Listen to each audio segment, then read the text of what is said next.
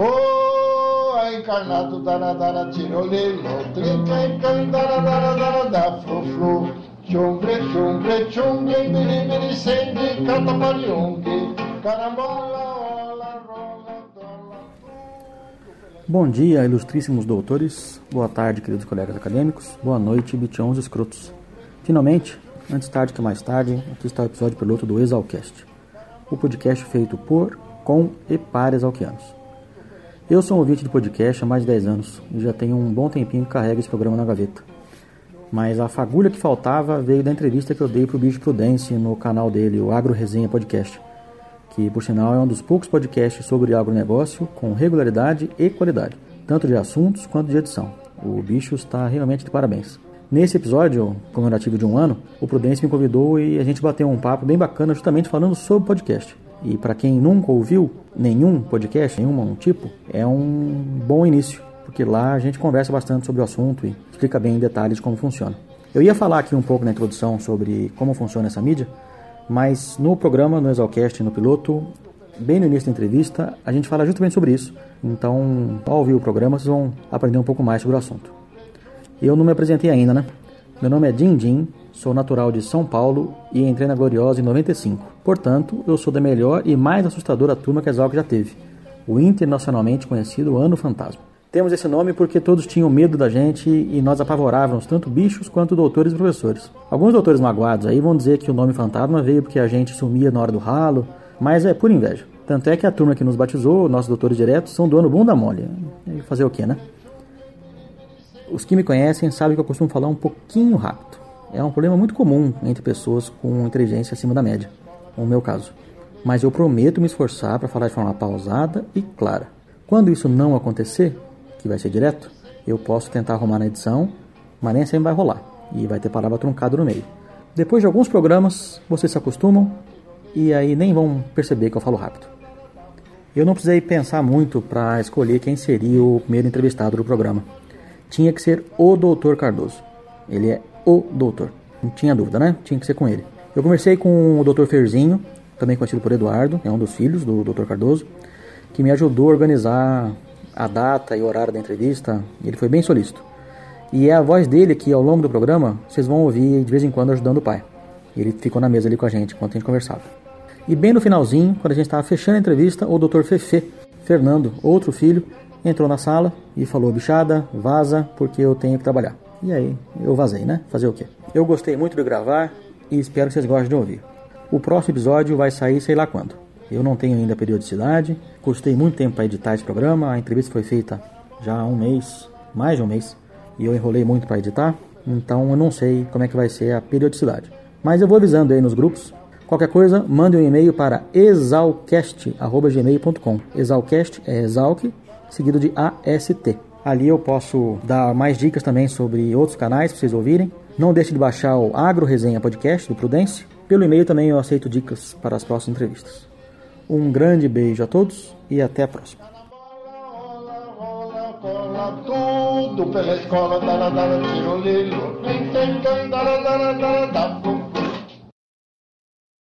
Existe um jeito de escutar notícia no rádio, Sim. hoje em dia, que é um pouco diferente do rádio comum, que você gira aquele dial É. enquanto a estação.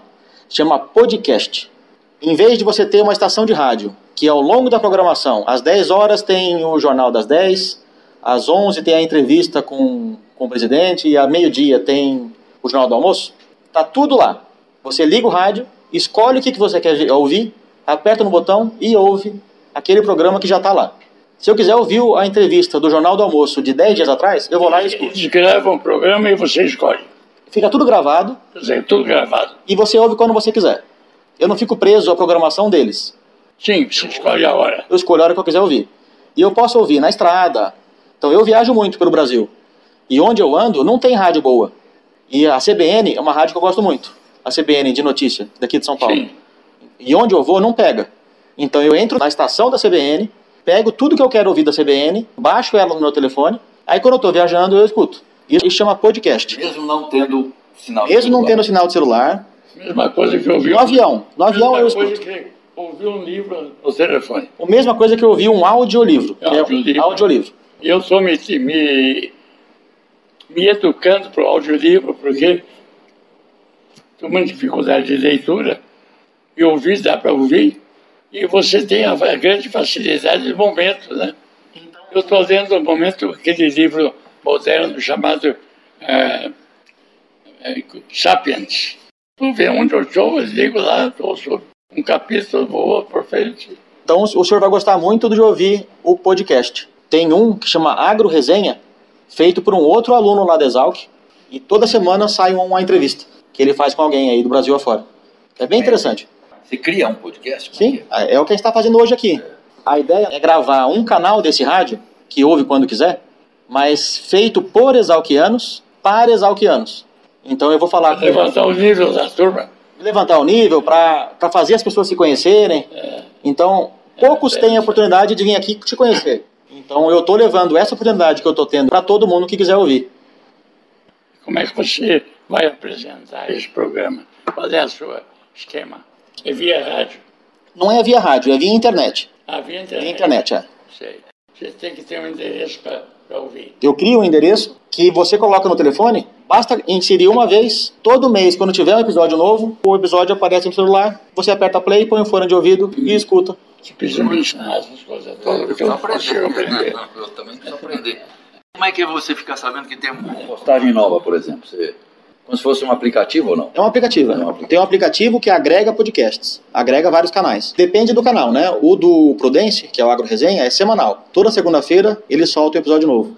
A minha ideia é começar fazendo mensal, porque dá bastante trabalho, né? Além de agendar a entrevista, Você tem outras coisas para fazer. e tem que pegar esse áudio que está gravando, que vai ser lá, vai ter uma hora de áudio gravado, eu vou ter que editar isso aí, cortar os barulhos, né? Assim, às vezes eu pego um assunto que a gente discutiu lá na frente, mas tem a ver com o começo, eu tiro de lá, jogo no comecinho. Porque eu, Na escola, a gente tem o bicho e o doutor. Aí eu preciso começar com um doutor. Aí, em vez de falar com um doutor, eu resolvi falar com o doutor. E você é o atual o doutor. será? Ah, sim. Você tem algum doutor? Eu sou doutor por causa da idade. Porque é você é o agrônomo mais velho no- ou tem algum mais veterano que você? Não, não existe na classe nenhum agrônomo de Exalc que tenha 82 anos de formato. Exatamente. Você não é um doutor. Você é o doutor. Hoje eu sou. No sentido de tempo de formatura, eu sou único. Mas o senhor quer fazer uma entrevista orientada em que sentido? O foco do nosso assunto é falar sobre a sua vida e a sua conexão com a Exalc. Você tem um, um elenco de perguntas? Não. Eu montei um roteiro de pergunta Sim. que não precisa ser seguido, a conversa vai fluindo, o jeito que a, que a conversa fluir já está ótimo, assim como estamos conversando aqui. E as perguntas são para levantar a bola. Eu levanto a bola e o senhor chuta. Tá bom, então vamos trabalhar um pouco para você. Então, primeira pergunta, eu queria saber sobre você. Onde você nasceu? Onde você morava antes de ir para Piracicaba? Bom, eu sou paulistano, Da capital.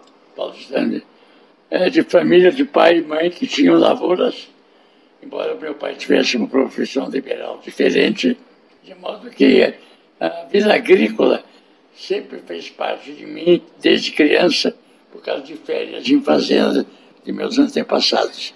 Então, as férias na fazenda de minha avó me levaram ao convívio com o administrador, ouvindo meu tio falar, ouvindo meu pai conversar com os mais velhos, e aí foi formando meu interesse pelas coisas rurais.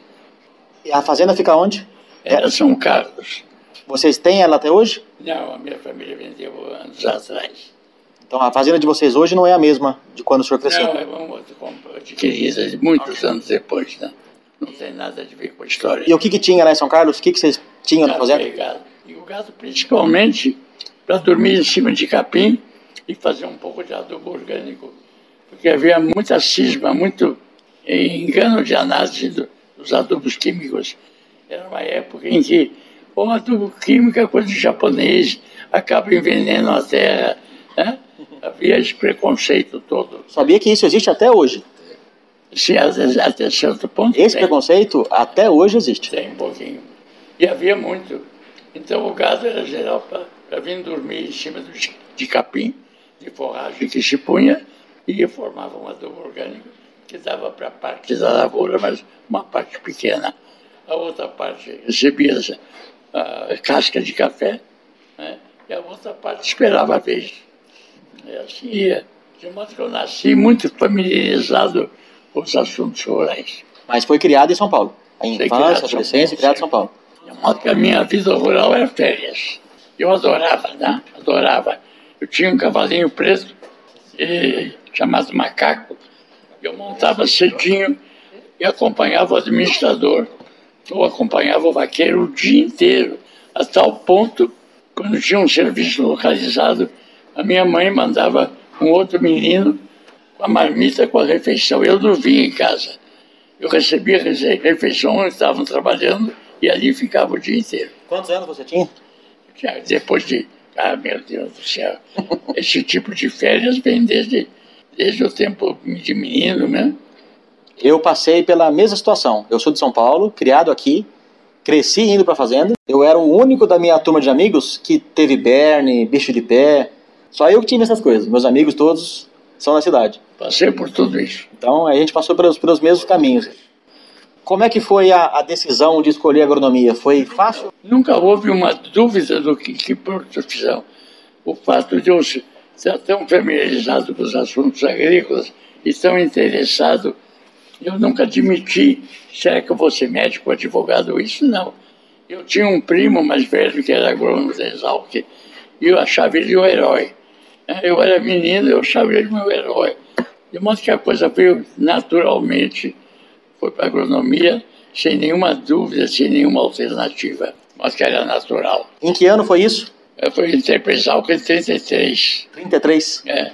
saí em 36. Como é que era o, o vestibular, a, a prova para entrar? Tinha algum processo Não, seletivo? não havia vestibular, mas havia o primeiro ano as cadeiras de matemática, desiludia todo aluno vagabundo, que tinha um ginásio mal feito, a matemática segurava, né? É porque todo mundo acha que a agronomia Ele- não tem matemática. Ele era reprovado em matemática, ou repetia o ano, ou ia parar em outra escola. Matemática era o vestibular. Como é que era o, o Brasil naquela época? O Brasil estava saindo da era do café e da diversificação da terra cansada e dos, dos cafezais decadentes. Naquela transição apareceu muito o algodão, apareceu os citros e apareceu de semear catingueiro, semear capim gordura e mexer com pecuária. De modo que esse, esse era o quadro todo, estava saindo do café por lavouras antigas, por erosão, por seja qual for o motivo, e entrando para algodão, para milho, eh, citros e pasto. As alternativas da época. Hoje no Brasil, o Cerrado, o Centro-Oeste, é muito importante no, no agronegócio. Na época se falava em Mato Grosso, Nada. em Goiás. Não, nós falamos em terra boa e terra ruim. Embora havia na fazenda que eu me dedicava da família, havia umas áreas de pasto em terra ruim de cerrado. E eu mesmo eu me lembro que eu notava bem que o gado saía bonito desse pasto. Havia ali um, um coquetel de micros, e o gado era liso, bonito. Ficava, Saúde, né? E eu ficava na dúvida, se a terra é tão ruim, como é que o gado fica tão bonito aí? Mas nem se cogitava de plantar encerrado. Hoje é o que é. Como é que foi a mudança de São Paulo para Piracicaba? Como é que foi sair da casa da mãe e ir para Piracicaba? Ah, não me adaptei fácil. Foi fácil? No começo eu fui para uma pensão e recebi alunos. Depois de me habituar ali com a pensão, com aquela vida, o grupo formamos uma república e aí o resto, o resto do tempo foi uma república. E tive uma república que, que eu era adido e depois criamos uma república do Casão que ficou famosa por muitos anos. Qual era o nome da república? Casão, era do lado da escola normal, por ali. Era uma, um prédio muito grande, tanto era uma república de bastante estudantes, que tinha sido uma entidade ligada à colônia italiana, de uma associação de música ou qualquer coisa assim. A casa está lá até hoje. É mesmo? Ela voltou para a sua finalidade inicial. E como foi a, a vida em república? Ah, muito bem, não tinha problema. Cada um tinha seu quarto, eu tinha o meu, tinha um cozinheiro muito bom, ele era efeminado, mas comportado, a voz dele fininha, tudo isso, era muito dedicado, a comida era sempre muito boa, E a vida de república é uma esbórnia, né? É uma É esbórnia. a, a vida fantástica. O relacionamento humano, as relações humanas dentro da república eram relações extraordinárias. Que servem para a vida inteira, né? É. Elas servem para a vida inteira. Eles não esquecem nunca. Eu tô voltando hoje do churrasco de ex-morador da minha república. É? E o... Existe. E os meninos da república hoje, eles moram em 14. A palavra correta é esbórnia. A república é uma esbórnia. Mas é uma vida diferente e bonita, né? Muito bonito pela casa da solidariedade, né? Você formava uma nova família. Exato. Você saía de uma família e organizava outra família. E assim eu sentia.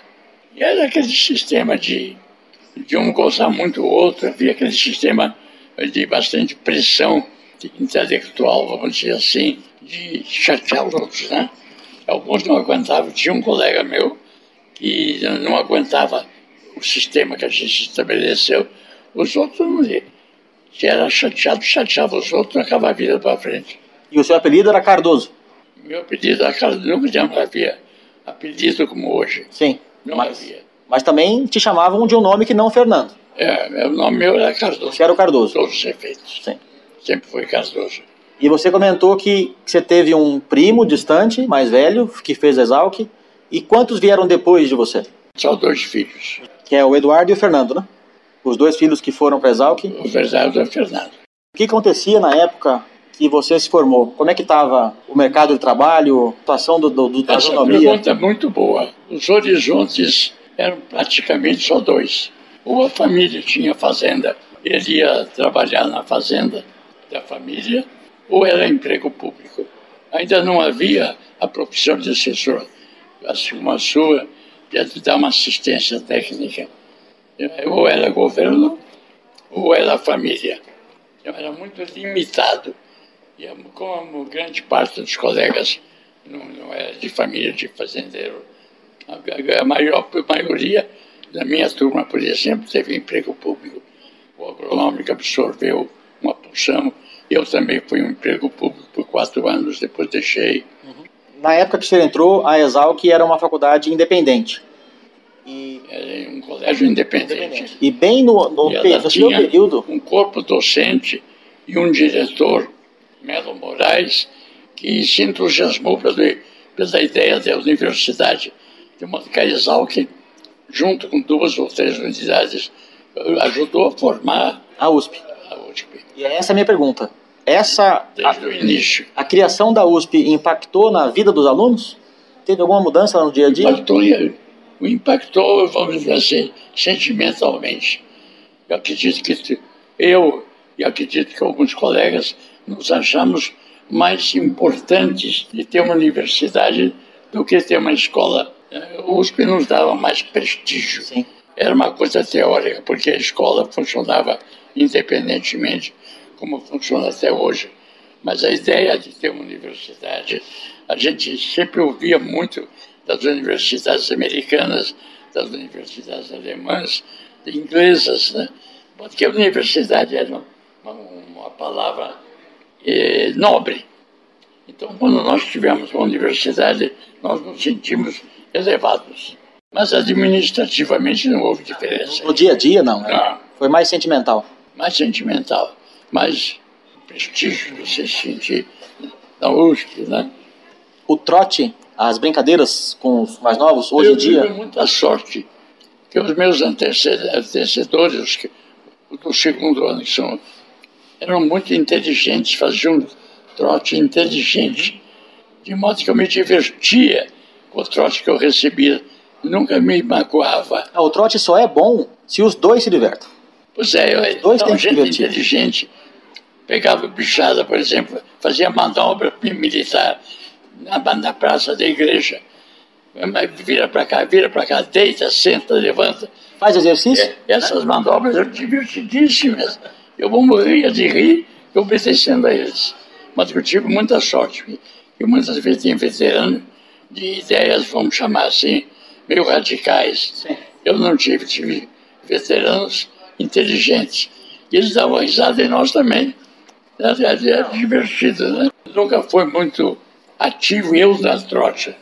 De modo que eu como segundo anista, não era muito bom em dar trote nos outros.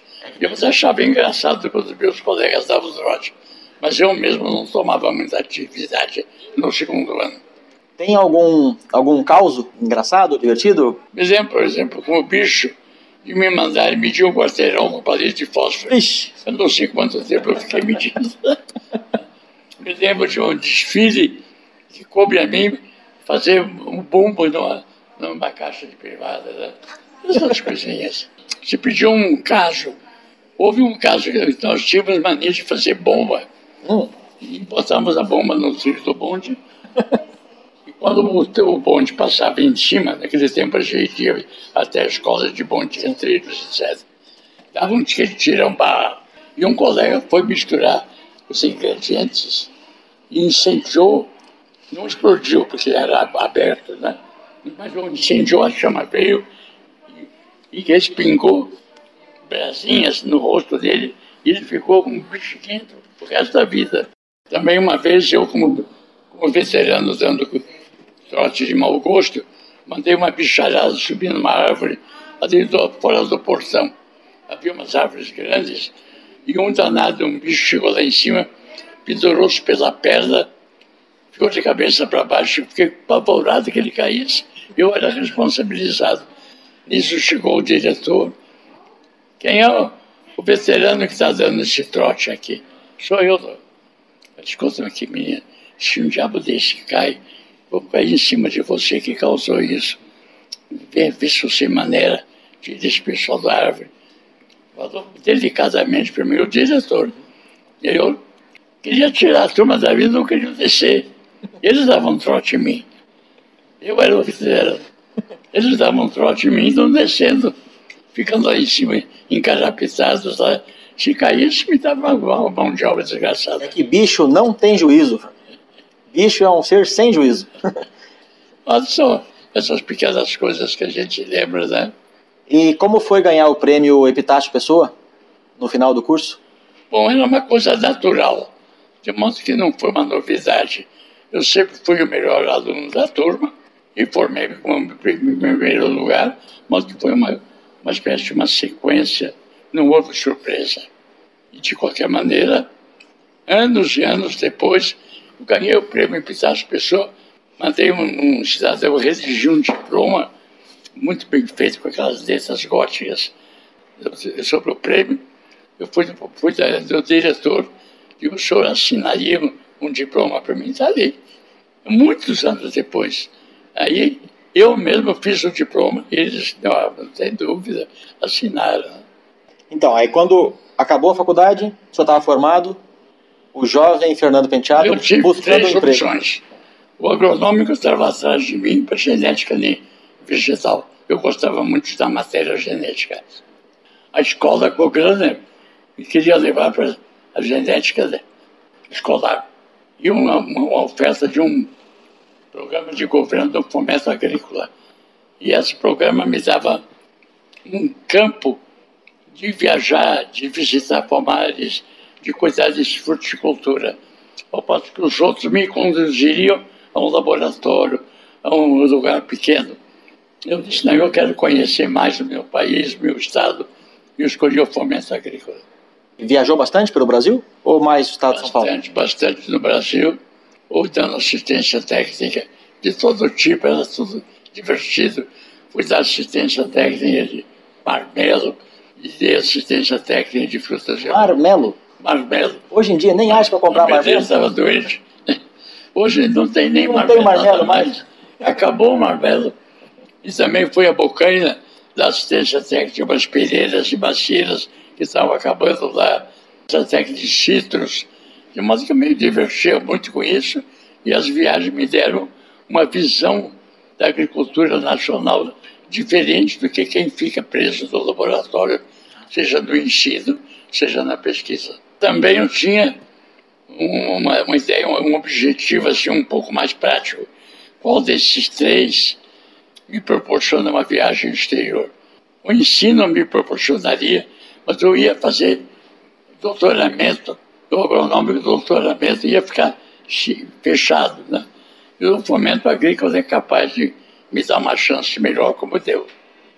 Durante a década de 70, você Sim. trabalhava com fertilizante. Sim. E foi bem durante a Revolução Verde do Norman, o Norman Burlock, Sim. que você teve a chance de conhecer. Quando o doutor Norman recebeu o prêmio mundial, da, prêmio Nobel da Paz em 1970, ele se tornou uma figura conhecida. E houve nos Estados Unidos um- uma conferência, uma dessas reuniões, que eu compareci e ele foi o palestrante principal.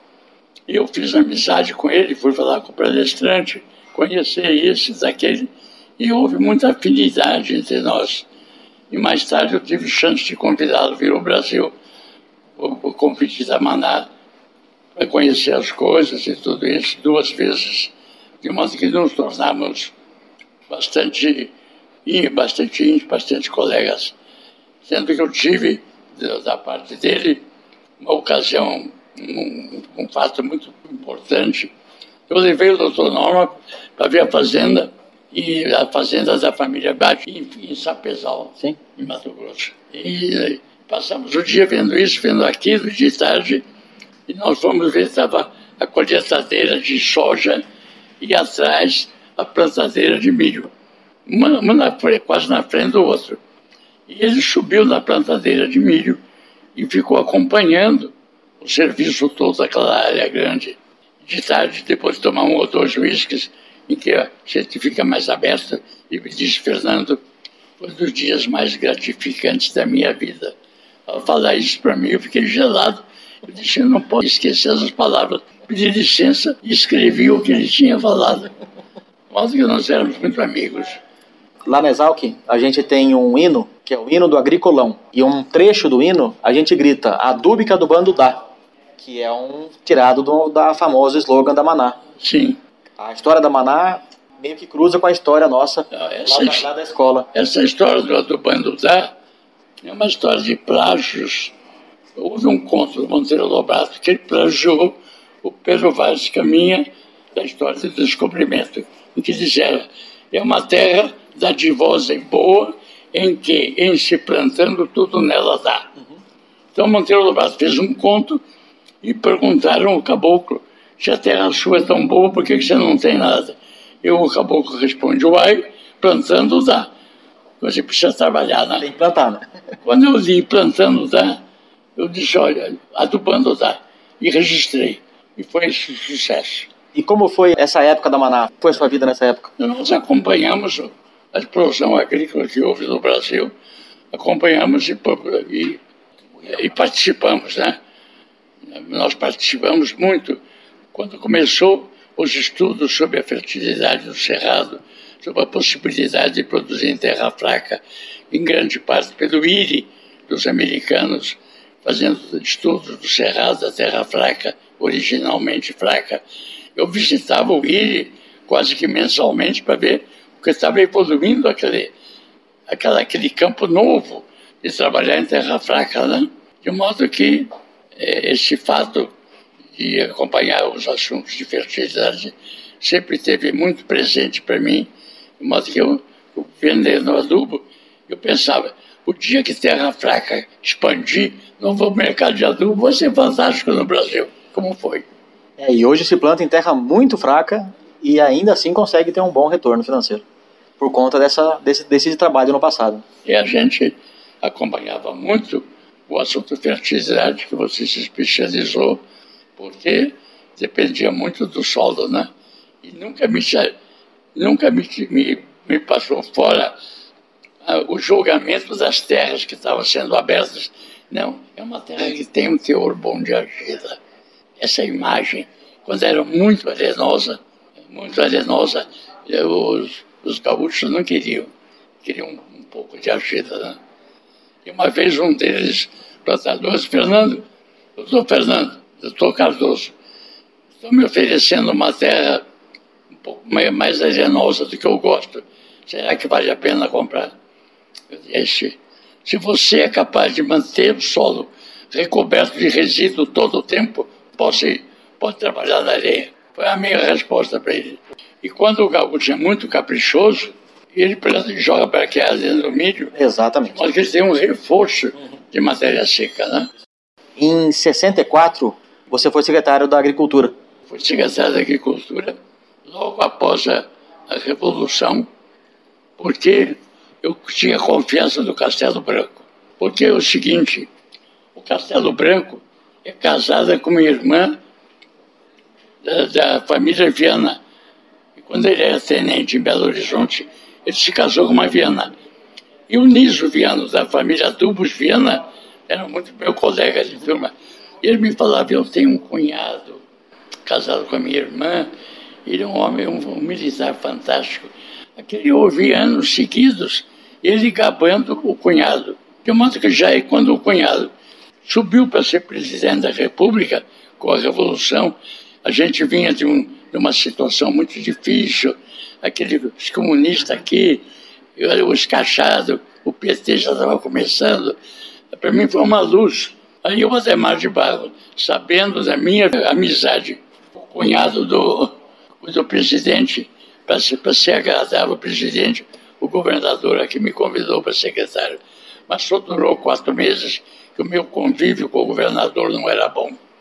Eu não podia fazer orçada com ele. E você não quis, não, não gostou da carreira política, não quis Não, seguir não. essa carreira? Mas dava, achei fascinante o que um secretário pode fazer. Mas achei que o relacionamento político, Ademar de Barros, não estava. Era outra cartilha. De modo que a vida política me mostrou que a secretaria é um lugar fascinante, porque você pode fazer programas de desenvolvimento da agricultura.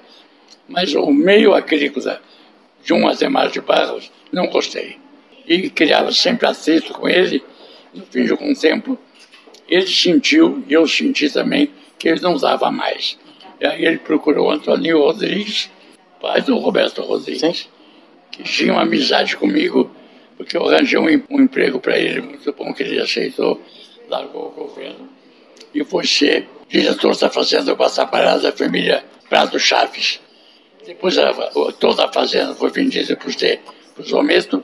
Os Ometos fizeram uma grande usina, enfim, a maior usina do Brasil, às vezes. Fez, fez a carreira dele. Eu entreguei a secretaria para o Antônio Rodrigues. Isso foi em 60 e... 64 de setembro, mais ou menos. Eu fiquei só quatro meses.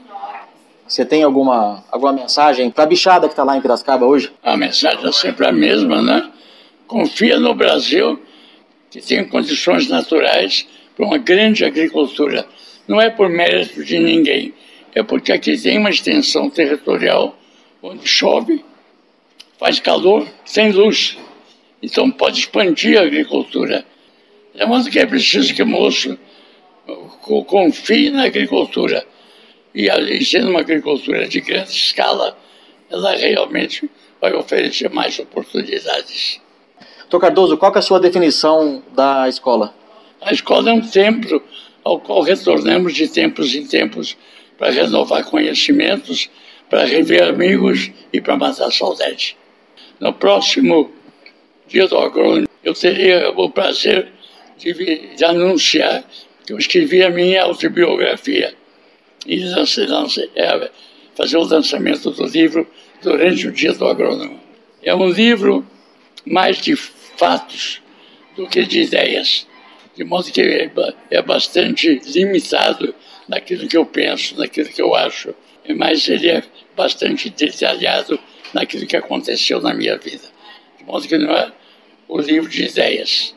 O livro de ideias seria publicar meus artigos, minhas palestras, as minhas entrevistas.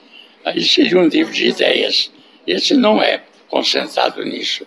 É mais os fatos que aconteceram aqui, que aconteceram ali, os fatinhos pitorescos, criando assim um- uma leitura amena. A gente falou muito sobre o passado, mas faltou só dois lalinhos, que é o presente e o futuro. O que, que você faz hoje? Eu estou terminando esse livro. Daqui para frente eu não sei bem o que eu vou fazer. Hoje tem a fazenda, frequenta o escritório. A fazenda eu passei para os filhos, de modo que a minha responsabilidade atual é do guru de guru, e não do quebra-vida, no, dia a dia. Mas frequenta a fazenda ainda. Essa fazenda está lá, a casa é minha alma. A fazenda está fazendo 60 anos na minha mão. E uma fazenda completamente destruída pelas crises, pela erosão. Depois eu consegui fazer uma fazendinha em ordem. E aqui o escritório, você tem alguma função? O escritório vem de administrar a fazenda e os meus negócios há muitos anos. Era uma herança do escritório da Maná. Eu encontro os filhos aqui, encontro os amigos. Para a gente finalizar, quais são os planos para o futuro? Hoje um grande amigo faleceu. Deixa ele na presença da esposa. Até logo, Plínio. Até qualquer dia. Não tem muito plano com 104 anos. Não tem muito, não. Aproveitar. Não, não, a vida, a vida minha é muito intensa com a família. Eu sou beneficiado com seis filhos, 20 netos e 42 bisnetos, incluindo o que está no útero, mas por poucas horas. De modo que é uma família que me, me dá uma posição na vida muito alegre, muito venturosa.